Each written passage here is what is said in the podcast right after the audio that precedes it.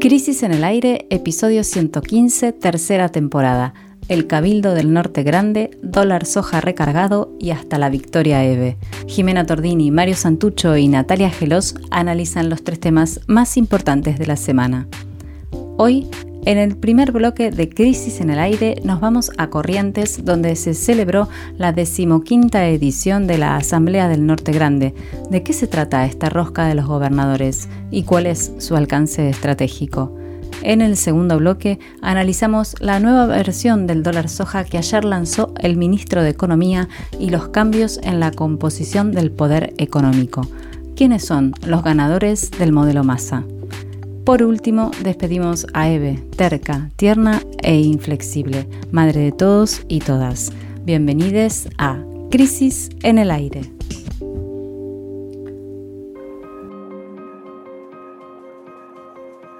El miércoles tuvo lugar en Corrientes una nueva reunión de la Asamblea de Gobernadores del Norte Grande con asistencia perfecta de los mandatarios de las 10 provincias que la integran. Se preveía la presencia de Alberto Fernández, pero a último momento el presidente de la Nación pegó el faltazo debido al problema de salud que arrastra. Por la importancia que ha adquirido esta articulación regional y la proyección que puede tener hoy, le dedicamos el primer bloque de Crisis en el Aire. Decíamos, hubo asistencia perfecta. ¿Quiénes fueron? Bueno, el anfitrión, Gustavo Valdés, gobernador de Corrientes, el actual presidente pro tempore de esa entidad, de la Asamblea de Gobernadores del Norte Grande, que es el santiagueño Gerardo Zamora, que va a seguir en ese cargo al frente de, la Asamblea hasta la elección que se realiza en la próxima Asamblea justamente. Y otro conjunto de gobernadores que son del Chaco Jorge Capitanich, de Catamarca Raúl Jalil, de Formosa Gilles Fran, de Jujuy Gerardo Morales, de Salta Gustavo Sáenz, de Tucumán Osvaldo Jaldo, de La Rioja Ricardo Quinquela y de Misiones Oscar Herrera Aguad, todos señores, como se puede escuchar. Bueno, Vamos a, tomar nota de una primera novedad de esta red de provincias. Bueno, se, autodenomina esto de el norte grande, es porque integra tanto a las provincias del NOA, o sea, del noroeste argentino, como a las provincias del NEA, o sea, del noroeste. Noreste. Noreste. Que es, eh, bueno, algo que es la primera vez que pasa, ¿no? En estas, este tipo de articulaciones nunca había eh, sido de todo el norte del país, de, todo el ancho del país. Este fue el decimoquinto encuentro desde que se inició la asamblea, que fue a fines del 2020, cuando todavía la pandemia asolaba al país, eso que parece así como tan lejos y es acá nomás.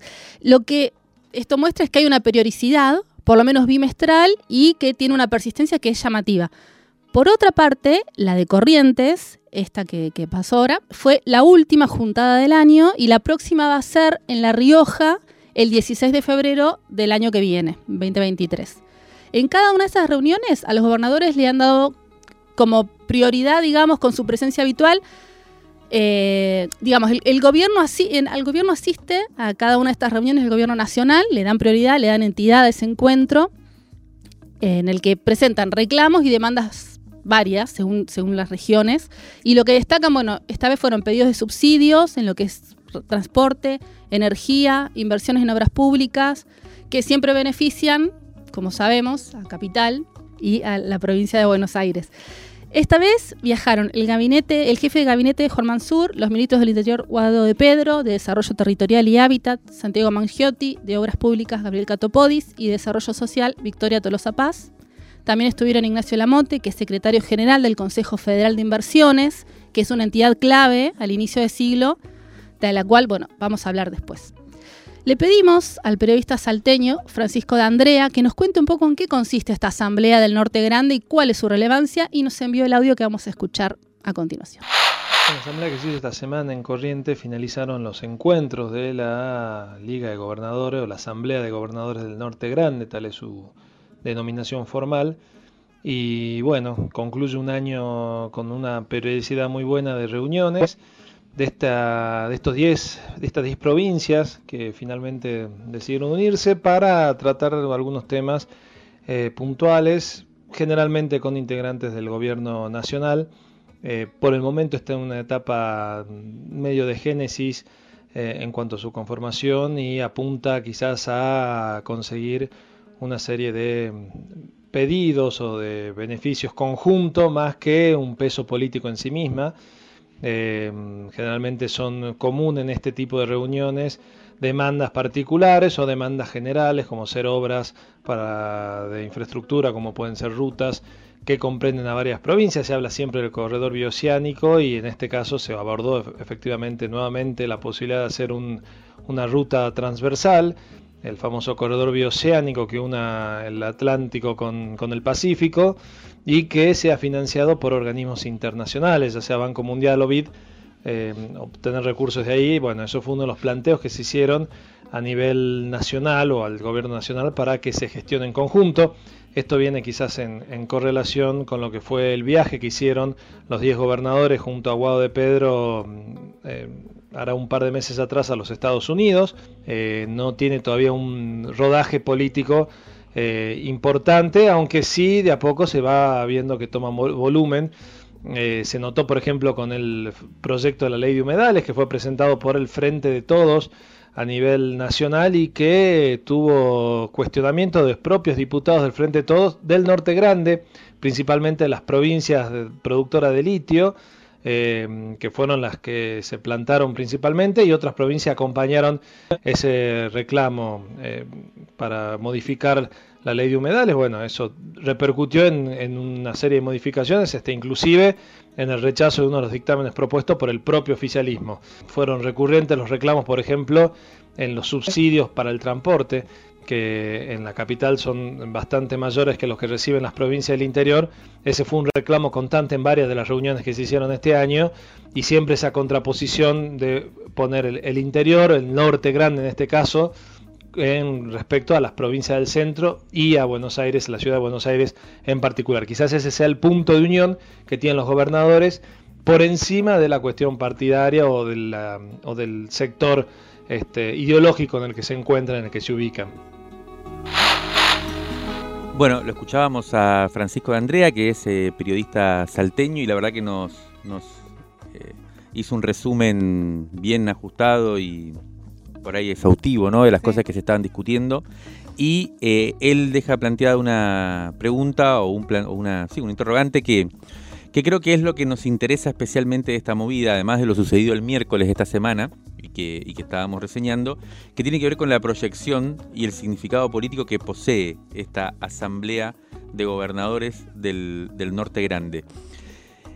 Estuvimos ayer conversando con un histórico dirigente tucumano que se llama José Vitar, que fue senador nacional, me acuerdo ya por principios de siglo, eh, por el Frepaso, fines del siglo pasado, eh, y que ocupó varios cargos después en el gobierno de su provincia, y él nos compartió un análisis que la verdad nos resultó muy interesante. Anoche nos mandó un escrito contando un poco sus impresiones, que vamos a tratar de resumir lo más posible eh, para de alguna forma historizar, porque esto no, no, es que nace ahora por primera vez, ¿no? Tiene como muchos antecedentes y siempre que aparece esta Liga de los Gobernadores, eh, bueno, digamos, los, los vaquianos que conocen un poco el sistema político prestan atención a ver qué, de qué se trata esto.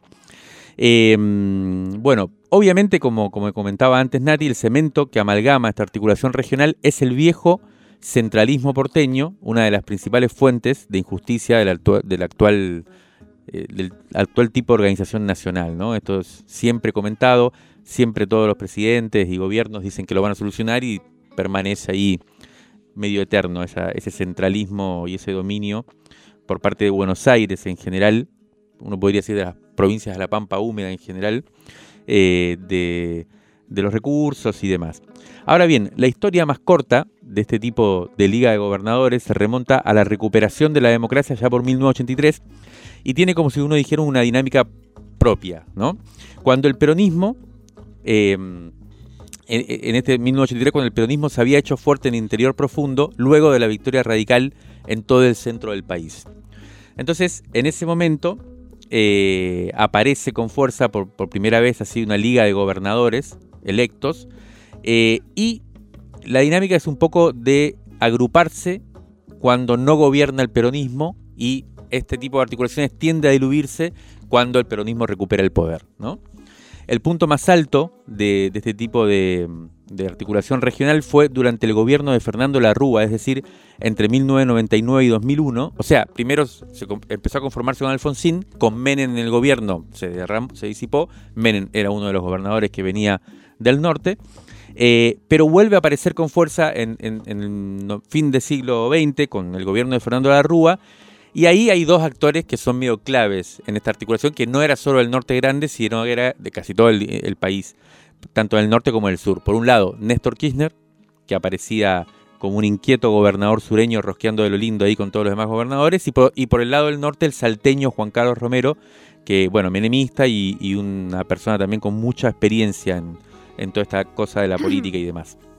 En ese momento el centro de las operaciones de la liga era el entonces Consejo Federal de Inversiones, un, lugar que tienen los gobernadores para hacer lobby y que queda acá en Buenos Aires.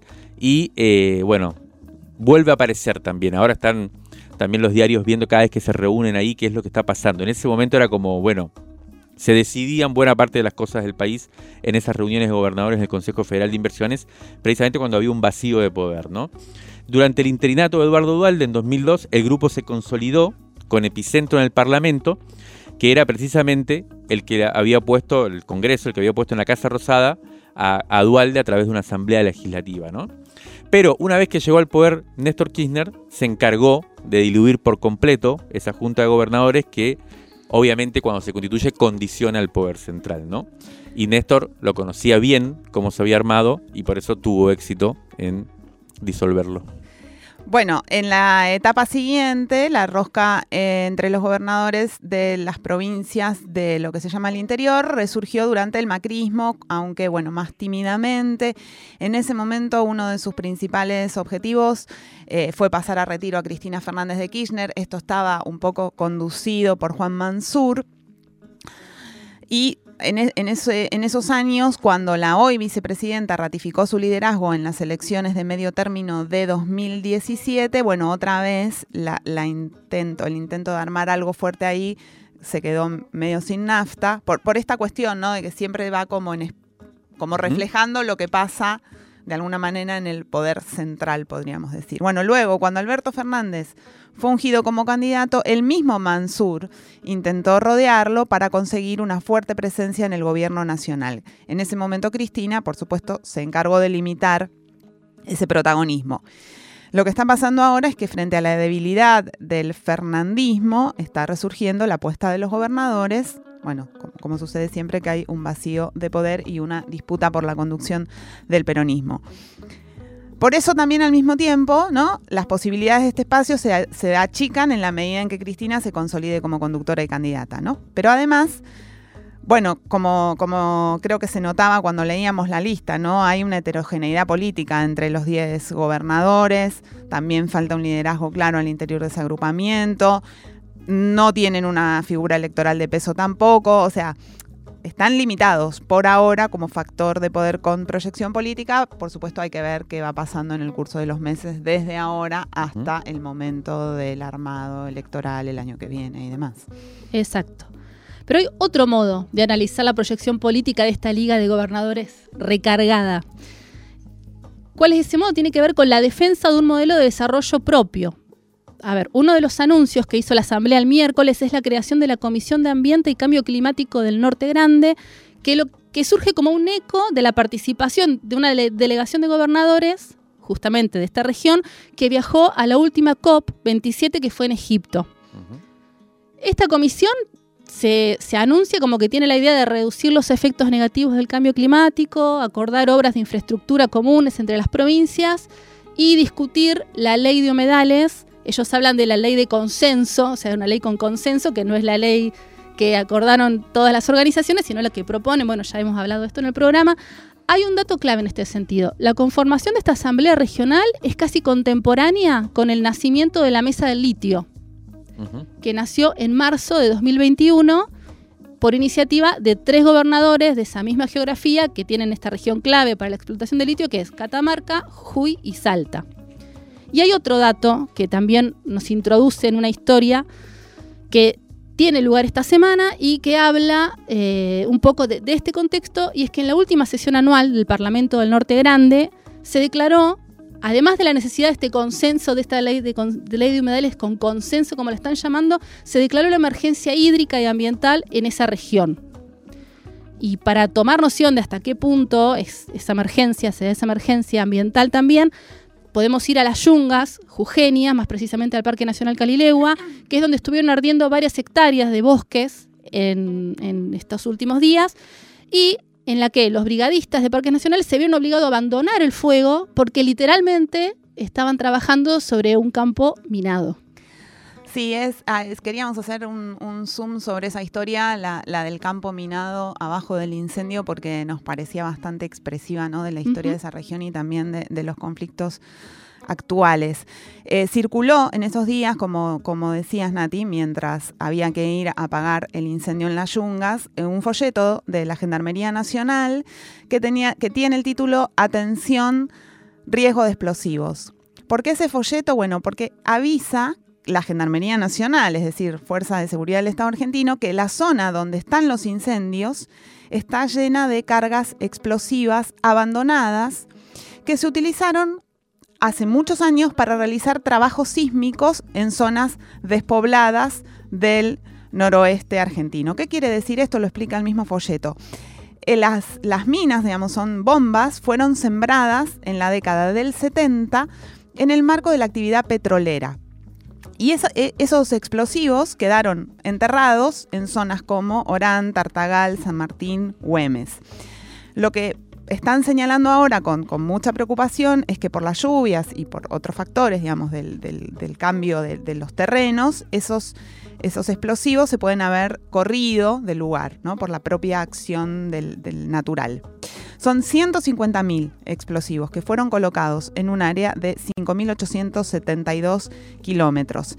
Según eh, IPF, cada año se recorren, o sea, hay un trabajo de recorrer entre 65 y 100 kilómetros para removerlos. Muchos se fueron removiendo, no todos. Hicimos la cuenta y, llegamos a la conclusión de que para sacar este peligro explosivo enterrado en Jujuy faltarían unos 20 años. Esto generó un montón de preocupación porque los brigadistas tenían que ir ahí a apagar el fuego a un, campo minado eh, minado y, al mismo tiempo desconocido, ¿no? Como sin herramientas para, saber lo que pasaba. Hablamos con Alberto Seufergel, que es el director del Sistema Nacional del Manejo del Fuego, que esta semana fue quien pidió que no se expusiera a los brigadistas a trabajar sobre ese terreno peligrosísimo donde se escuchaban detonaciones, porque el fuego lo que hace es detonar cargas explosivas precisamente.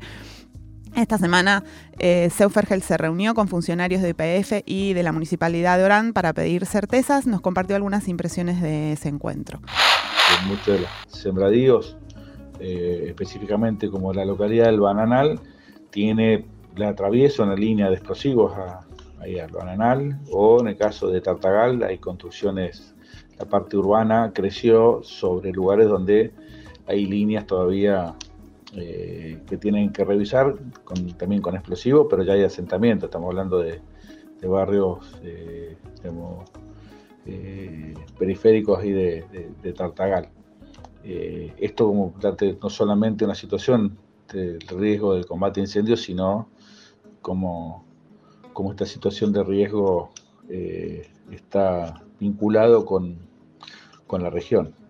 Eh, la verdad que, bueno, se decidió terminar la, la, intervención de, con brigadistas ah, y armar una comisión técnica para poder evaluar cómo se va a enfrentar los fuegos, el fuego que está actualmente, pero también a futuro, porque esto ya data de hace varios incendios y años atrás, eh, de ya escuchar detonaciones y explosiones y bueno, ahora ya tenemos más clara la información de qué se trata y, qué nivel de riesgo eh, corren los, brigadistas eh, y la incertidumbre de la, poca certeza para poder entrar a, trabajar en su lugar.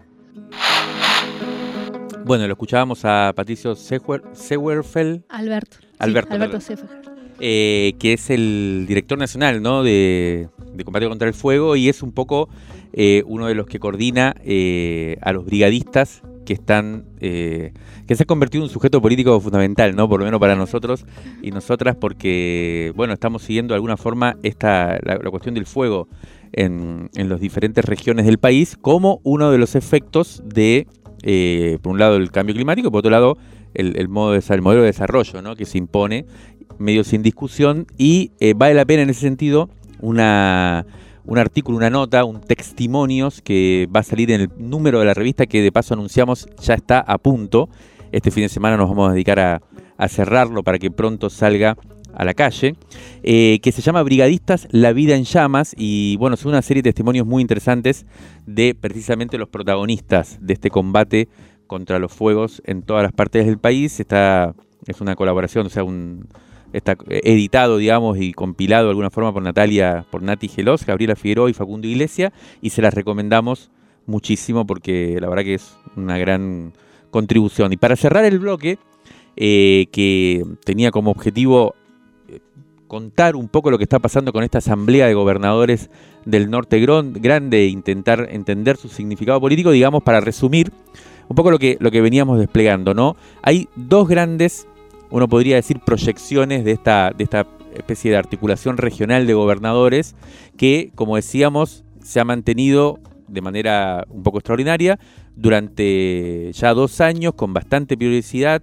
eh, y una asistencia casi perfecta de gobernadores a lo largo de todas estas reuniones, con presencia también del gobierno nacional y donde se va constituyendo una especie de poder regional eh, que incluso está viajando, ha hecho un viaje a Estados Unidos, ha hecho un viaje a Egipto en busca de inversiones y, demás, con lo cual, bueno, aparece como un actor político a tener en cuenta por dos motivos. Por un lado, por lo que más, más eh, inquieta, uno puede decir, a los analistas o, al, al, sistema político, digamos, ¿no? Que es su capacidad de gravitar en el año que viene, cuando se discuten las elecciones, cuando se discuta un nuevo gobierno, qué capacidad tienen, ¿no? De influir, de poner un candidato, candidato, no, en este caso candidata, ¿no?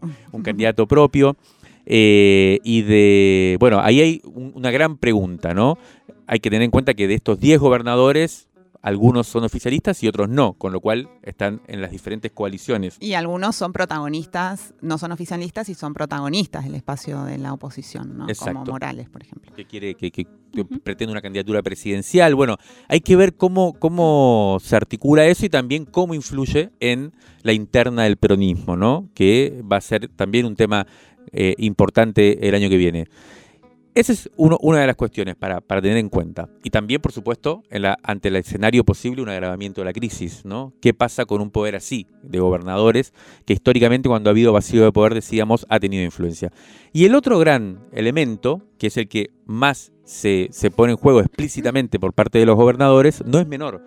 Y es la conformación de una especie de grupo de interés a mediano y largo plazo estratégico que atraviese la grieta política y la polarización con temas de fondo que son intereses de todos, más allá de en qué lugar estés, ¿no? Y ahí se pone en el centro precisamente el modelo de desarrollo, ¿no? Esto es lo que se va a discutir. La primera manifestación clara hasta ahora no ha tenido tantas expresiones en este sentido, se está conformando, pero la primera manifestación importante fue la participación de casi todos los diputados y diputadas de ese de esa región, más allá de vuelta de la pertenencia política o ideológica, en el rechazo a la ley de humedales hace poco en el Congreso, lo cual tiene que ver con el tema principal en este momento de la región norte, que es la posibilidad de desarrollar el litio como mineral clave eh, para exportar y demás. Así que bueno, lo dejamos acá y, y seguramente seguiremos viendo cómo evoluciona el tema. Válvulas de papel, aire, podcast y transmisor. Crisis en el aire. Revista Sonora Transmedial.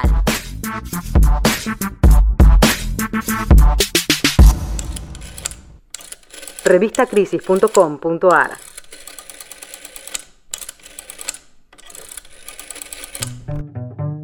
Ayer viernes, a última hora de la tarde, el ministro de Economía, Sergio Massa, dio a conocer la reanudación del dólar soja, una polémica medida que le otorga al sector sojero un tipo de cambio preferencial con el objetivo de que liquiden al Estado las preciadas divisas que obtienen gracias a la exportación. Y esta semana se conocieron también que nuevas empresas, en su mayoría transnacionales, anunciaron la venta de sus activos en la Argentina, lo que implica un cambio de manos en ciertos negocios relevantes. En el segundo bloque de nuestro podcast de hoy vamos a preguntarnos quiénes son los ganadores de estos reacomodamientos en el poder económico del país. Vamos a ir primero al asunto dólar soja. El dólar soja es una concesión que hizo el gobierno nacional a los agroexportadores en septiembre por el cual, por la cual, por esa concesión les ofreció un precio preferencial para convencerlos de que liquidaran las divisas con las que estaban especulando. Es decir, los ojeros se guardaban los dólares con la intención de forzar una devaluación del peso y así generar una diferencia a la hora de cambiarlos. En ese momento el dólar oficial estaba en 140 pesos más o menos y el gobierno les dio 200 pesos por cada dólar. La medida funcionó, el campo liquidó en septiembre, em, en el mes de vigencia ¿no? de este regalito, en ese mes liquidaron 8 mil millones de dólares. ¿Qué pasa ahora, dos meses después? El Banco Central vuelve a estar en apuros y por eso Massa anunció ayer que a partir del lunes se pone en marcha la nueva edición del dólar soja desde el lunes hasta fin de año. Vamos a escuchar ahora unos minutos de Sergio Massa, el ministro de Economía, al momento de presentar este nuevo beneficio, rodeado él de empresarios del agrobusiness. A partir del día lunes vamos a restablecer el programa de promoción de exportaciones para el sector eh, o para el complejo agroindustrial en todo lo que es soja y sus derivados. Lo hacemos con la convicción de que tenemos que lograr que al 30 de diciembre podamos batir el récord de exportaciones argentinas en lo que es el complejo agroindustrial, entendiendo que de alguna manera Argentina es parte de la agenda de seguridad alimentaria global y que el debate y la pelea de proteínas a nivel global es una de las grandes peleas, pero también lo hacemos con la convicción de que alinear los incentivos nos permite fortalecer reservas, nos permite generar mayor nivel de actividad en el sector agropecuario y agroindustrial y que además la mayor recaudación que de alguna manera le genera esto al Estado tiene que ser aprovechada de manera virtuosa para eh, tratar de atender las asimetrías o las dificultades que pueda generar el programa en términos de mercado interno. Desde el punto de vista técnico, el día lunes va a salir publicado un DNU que pone en vigencia desde la publicación del decreto el programa con un valor de 230 pesos para lo que es el sistema de liquidación de CAM 9, o sea, el tipo de cambio eh, con el que vamos a poner en marcha este programa es de 230 pesos. Bueno, como acabamos de escuchar, el nuevo dólar soja tendrá un valor de 230 pesos, lo cual implica un aumento de 30 pesos por dólar en relación a lo decretado en septiembre, ¿no? Como decía Jimé antes, en aquel momento el dólar oficial estaba a 140 y hoy está a 170, dos meses después, con lo cual también se mueve este beneficio, esta prerrogativa que se le otorga. Eh, entonces en septiembre estaban 200 y ahora le van a reconocer 230 pesos por cada dólar. Eh, ya la Cámara de la Industria Aceitera de la República Argentina, Ciara, eh, que reúne, como se dice a todas las grandes eh, empresas aceiteras que exportan soja y, uno de los principales derivados de la soja, que es el aceite, también la harina, prometió liquidar 3 mil millones de dólares en lo que resta del año, que sería una ayudita, un ayudín para el Banco Central para salir de este momento crítico que estamos viendo con el aumento del dólar blue, esta semana también se profundizó como habíamos visto la semana pasada y demás. Uno de los primeros en reaccionar críticamente Frente a esto fue el economista Claudio Lozano, ex director del Banco Nacional, del Banco Nación, perdón, quien anoche mismo nos envió un análisis preliminar de la medida, eh, mientras casi al, momento que salió, ya rápidamente nos envió, eh, y, ahí se destacan tres argumentos que me pareció interesante resumir eh, sobre la medida.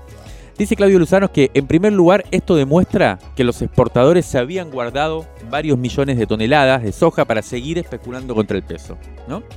Porque está claro que la cosecha cerró hace rato, así que esto que ahora liquidarían con un dólar a mejor precio, eh, ya lo tenían en sus silos. O sea, ellos venían eh, guardando. Acumulan para especular. Acumulan para especular. Le dan un, un dólar a 200 pesos venden una cantidad. Un poco. Exacto, pero siguen con su, con su poder en, en los hilos.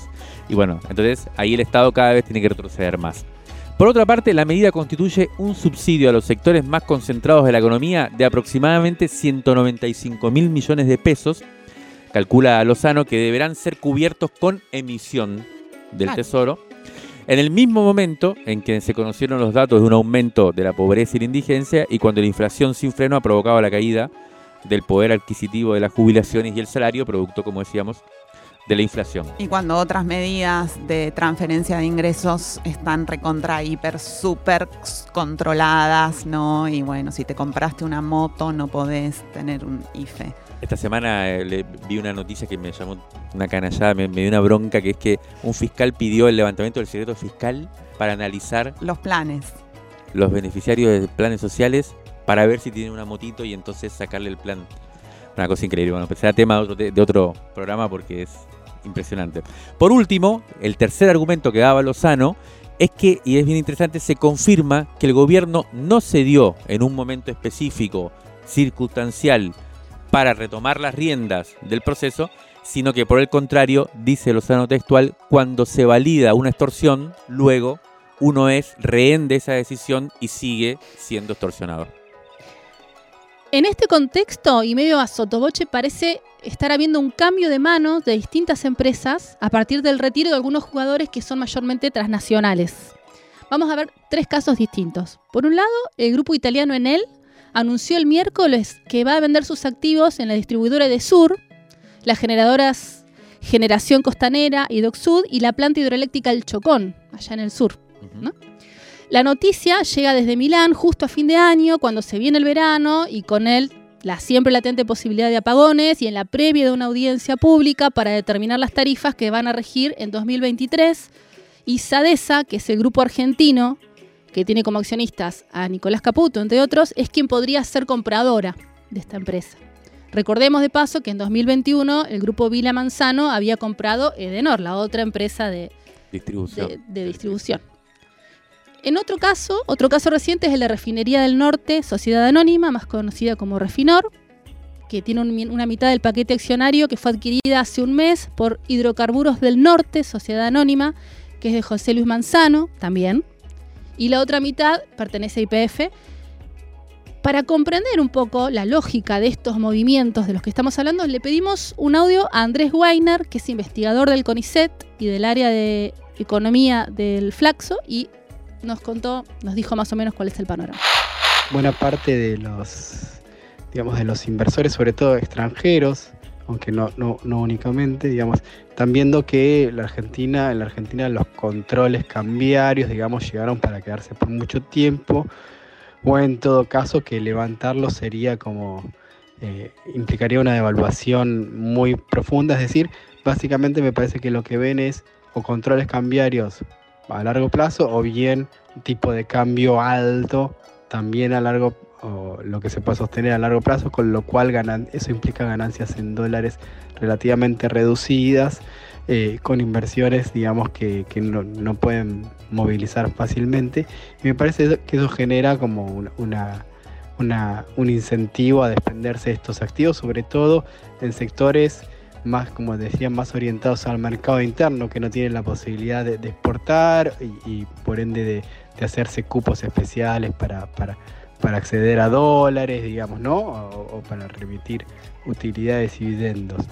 Habrá que ver, digamos, esto en qué medida se transforma en una ola o no, pero claramente, digamos, no reduce los incentivos. ya van varios años eh, que, que se vienen dando esta situación y no, no se ve una salida, digamos, en este sentido de bueno, un nuevo proceso de, endeudamiento externo que pueda generar, eh, digamos, ¿no? O, aliviar la, situación del balance de pagos en la Argentina en el corto plazo, con lo cual eh, esto por obvias razones, digamos, ¿no? Porque, porque el endeudamiento, porque el, canal de, endeudamiento fue agotado por el propio macrismo, con lo cual me parece que no, no se ve una salida a corto o mediano plazo en este sentido.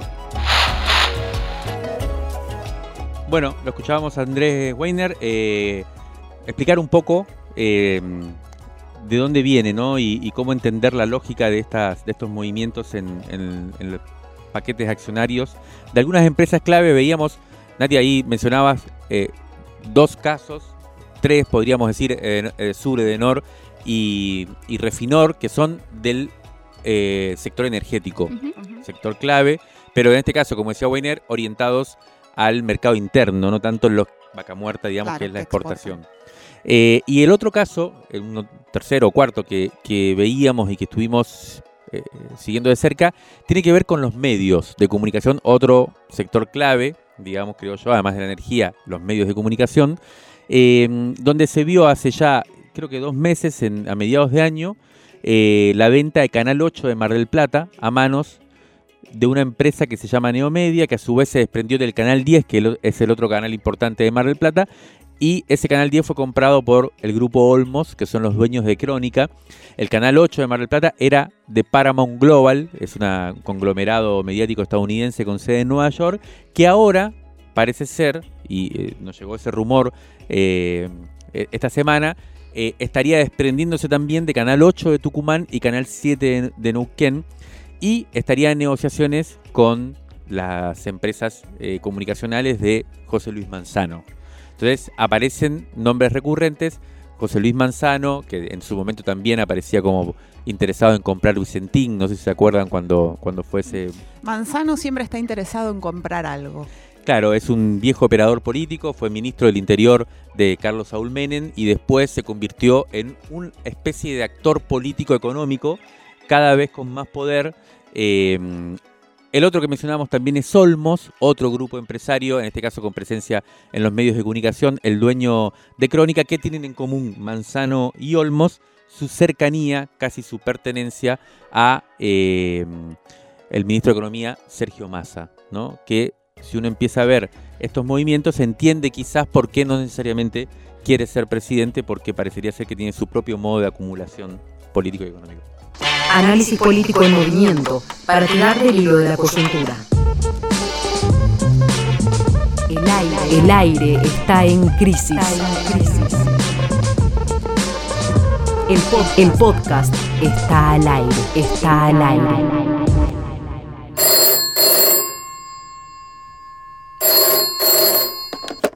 Rescate emotivo, un diamante impreso en una crisis, 1973-2021. Crisis 37, mayo de 1976. Vicentecito Lema entrevista a Antonio Berni. Hago las cosas así como las veo y como las siento, obedeciendo a mi deseo de expresarlas. Nada más. No encaro un cuadro como si este fuese un objetivo deliberado para que actúe hacia afuera de tal o cual manera. Al hacer un cuadro, desde mi visión crítica de la realidad, no hago más que concretar un fenómeno que yo siento. Y el hombre de la calle, el espectador de mi obra, al encararla, va a descubrir un hecho que tal vez presiente, pero que todavía se mantiene en un plano oculto, como de misterio. Es como quien va a ver una obra de teatro y encuentra resuelto en escena un conflicto sentimental que lo afecta y cuyos verdaderos límites no podía percibir con la necesaria claridad.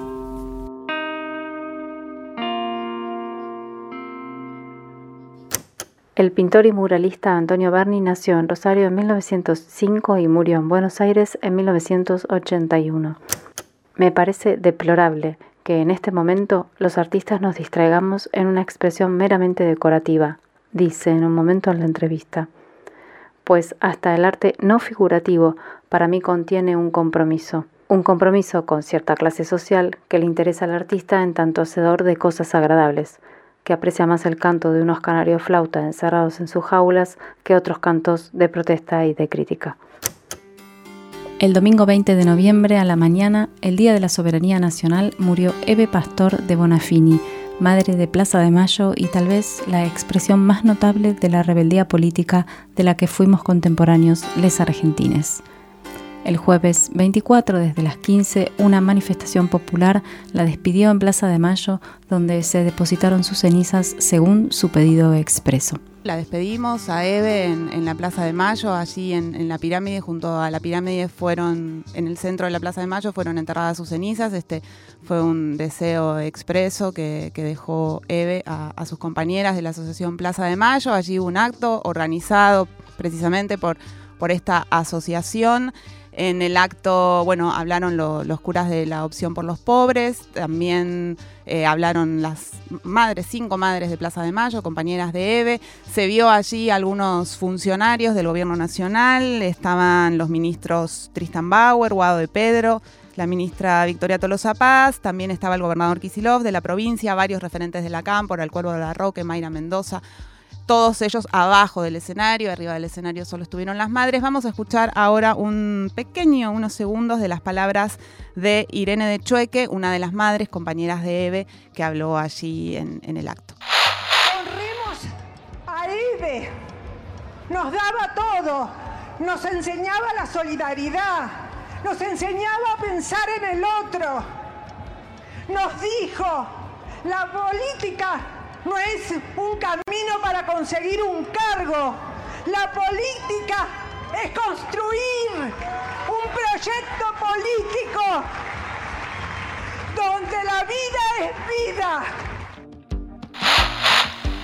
El domingo, mientras se, confirmaba la muerte de Eve por WhatsApp, nuestra compañera Florencia Badaraco, que es la voz de nuestro podcast, pero además produce la sección del rescate emotivo de este programa, junto a Juan Pablo Hudson, recordó que en una edición de la revista Crisis de 1987 había una nota escrita por Eve que, era luego de la, que había salido luego de la firma del punto final, que por entonces había firmado el, presidente Alfonsín, es decir, la ley impedía continuar el juzgamiento de los militares que había iniciado con el juicio de las juntas, del que tanto se habla por estos días, y que funcionó como la apertura de un extensísimo ciclo de impunidad judicial de los crímenes de la dictadura. Debieron pasar más de 15 años hasta 2004 para que los exmilitares fueran juzgados.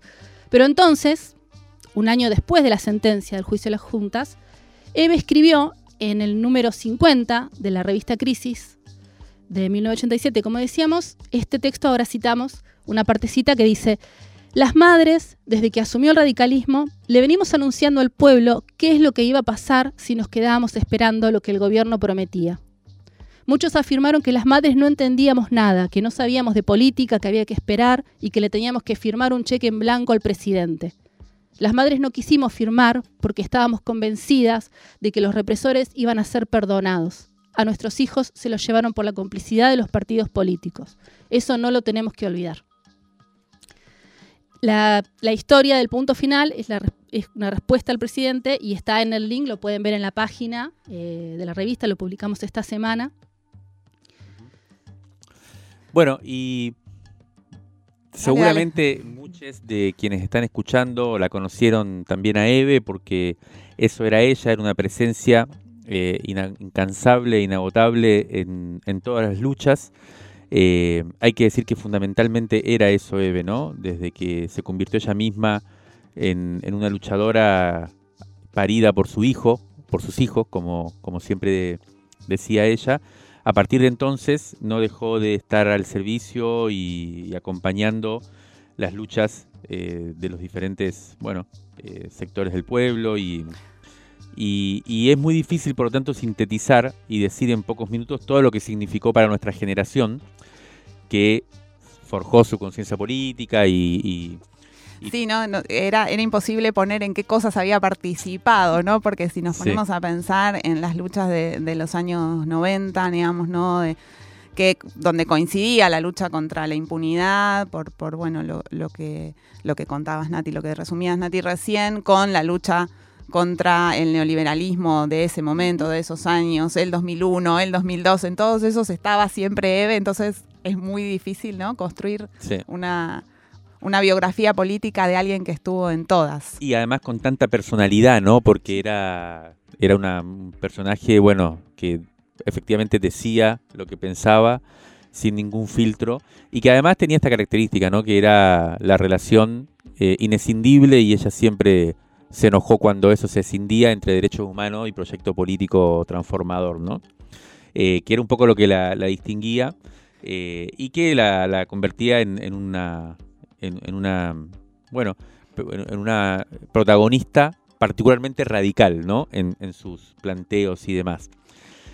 por eso también no es tan fácil, digamos, transmitir las sensaciones que, generó su fallecimiento. Igualmente, en estos días fuimos haciendo el esfuerzo y muchas compañeras y compañeros escribieron sus sensaciones sobre, sobre esa gran compañera que fue Eve. Algunos de, nosotros que fuimos parte de la agrupación independiente El Mate, que fue un grupo universitario eh, de los años 90, donde personalmente comencé mi militancia con muchos compañeros y compañeras de, muy queridos. Eh, escribimos una nota colectiva que titulamos Terca, Tierna e Inflexible, eh, y donde tratamos de contar un poco lo que ella nos había significado para nosotros en ese momento tan, tan clave, ¿no? tan importante para nosotros de nuestra formación y creo que también de la historia reciente argentina, que fueron los años 90 cuando la conocimos muchísimo, y un poco ah, e, empujados y empujadas por Florencia Lance, compañera de, de agrupación El Mate, que además construyó una relación de mucha intimidad y de mucha cercanía y de mucho compañerismo con Eve en aquella época, en donde hay que decir que las, que las madres estaban bastante también solas, ¿no? Era uno de los momentos de soledad, uno de los momentos de, consistencia de la impunidad, ¿no? En ese momento. Y, bueno, y Florencia Lance nos, nos pidió, no, nos empujó a que, a que escribamos eh, colectivamente y por eso le pedimos eh, a Florencia, que además es amiga de Crisis, que hiciera el titánico esfuerzo de contar eh, también con palabras, eh, con su voz, qué significó Eve para nosotros. Vamos a escucharla.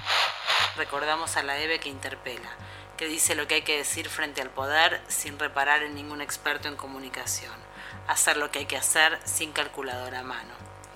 Nos conmovió su capacidad de reivindicar a los hijos e hijas que las habían parido madres de Plaza de Mayo madres de revolucionarias. No era fácil hacerlo en ese momento. Ellas nos hablaron de las luchas populares, de los motivos y de las razones para no claudicar ni dar un paso atrás. Fue ese paso, del reclamo personal a la reivindicación colectiva, lo que las convirtió a las madres y en particular a Eve en referencia de la resistencia contra el neoliberalismo, en Argentina, en nuestra América y en el mundo. No podemos pensar la década del 90 sin Eve. Eve era Eve, su autoridad surgía de su modo de actuar, poniendo el cuerpo y sin declamaciones. Eve fue una gran provocadora, sí, pero también nos cuidaba, nos hacía reír y nos hacía comidas riquísimas. Sabía plantearnos discusiones difíciles que medio que nos dejaba atragantados. Nos cagaba pedos, digamos. En su casa de La Plata y en la vieja casa de las madres, la que quedaba en Hipólito Yrigoyen subiendo en el primer piso, compartimos alegrías, tristezas, debates y desacuerdos. Era inolvidable subir, es inolvidable subir y que Eve te esté esperando al final del último escalón, aunque a veces no sabíamos qué nos esperaba. La única venganza será que el pueblo sea feliz, dijo Eve más de una vez. Ella fue de los de abajo, popular, compañera, sobre el final de su vida participaba de una extraña franja política hecha de cruces y amalgamas, mezcla de anarquismo y peronismo, de feminismo e izquierda combativa. Todo eso era Eve, todo eso junto, pero ante todo era una revolucionaria que supo, siempre terca e inflexible, no perder jamás la ternura. Bueno, ahí la escuchábamos a Flor, Florencia Lance, eh, que como decía antes la conoció muy bien a Eve, eh, en uno de los mejores momentos de Eve, creo yo, habría que decir, que fueron los 90, que es cuando efectivamente había que poner en juego esa, esa especie de locura que hace que, y que habita en los sujetos que yo diría son realmente los sujetos que, mm, a los cuales le debemos de alguna forma la democracia o por lo menos esa fuerza de la democracia que es lo que nos interesa, ¿no? Sí, en, bueno, se, escribieron muchas cosas, pero una que, me gustó mucho, que, vi en Twitter, no, no me voy a acordar ahora el nombre de la persona que lo, que lo puso, que hablaba de Eve como, como la madre punk, creo que fue Alejandro Mondarelli, eh, y decía, siempre prefirió la desmesura, ¿no? Claro. Y, esa idea de, elegir la desmesura en los momentos en donde, donde hay una crisis, ¿no? Eh, nos, nos parecía creo que es interesante para pensar y que también está, eh, está funcionando atrás de todas las discusiones sobre, bueno, qué es la democracia hoy, ¿no? Porque también, bueno, como son las cosas en la historia, a veces el azar arma unos momentos medio extraños, ¿no? Que este año, justo pocos meses antes de que se empiece a cumplir el 40 aniversario del fin de la dictadura, el año en que la película argentina 1985 volvió a poner en el centro todo ese momento, ¿no? De, de que hizo la democracia con, la, con la dictadura en el 83. Bueno, todo eso se muere Eve, ¿no? Y de alguna manera se reinstaura como un como otras imágenes de, la lucha política, ¿no? Y si les parece, eh, eh, cuento una, una, especie de imagen que va a formar parte también del manifiesto eh, que estamos escribiendo, estamos terminando de escribir, del próximo número, el nuevo número que también va de alguna manera a registrar este, esta muerte de Eve. Eh, porque me parece que sintetiza bien eh, eh, cuál es el papel de Eve en esta historia, ¿no? Es precisamente tiene que ver con la película que comentabas, 1985, en donde hay una escena bastante comentada en la cual los fiscales Estracera y Moreno Campo se acercan a las madres de Plaza de Mayo que estaban en el juicio, en la audiencia, y le piden por favor que se saquen los pañuelos, su símbolo de lucha, porque el tribunal así lo exigía y que había que dejar actuar a la justicia y en todo caso la lucha que parar un segundo para... Em, lo que la, película no muestra es que eso por un lado fue así, pero después, cuando se lee la audiencia, Eve de Bonafini, en rechazo y en rebeldía al contenido de esa sentencia, se coloca el eh, pañuelo de las madres de vuelta en el medio de la audiencia y es expulsada del tribunal de juicio por el presidente del tribunal en ese momento. Y ella declara al salir que eh, bueno, lo hace porque esa es su forma de protestar, ¿no? Y su forma de mostrar esa rebeldía y, como decías, ¿no? Esa desmesura que no cabe dentro de las formas de la democracia estandarizadas, negociadas, pactadas, porque siempre hay ahí, ¿no? una pretensión de igualdad, de justicia real, que, que, es lo que permite que la democracia sea, siga siendo un proyecto posible y no solo una especie de, de Fórmula. Sí, de fórmula hecha y básica y elemental.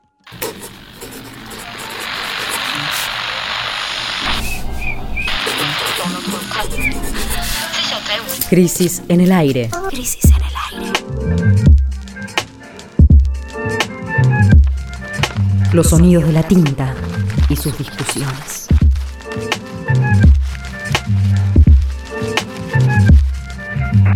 revistacrisis.com.ar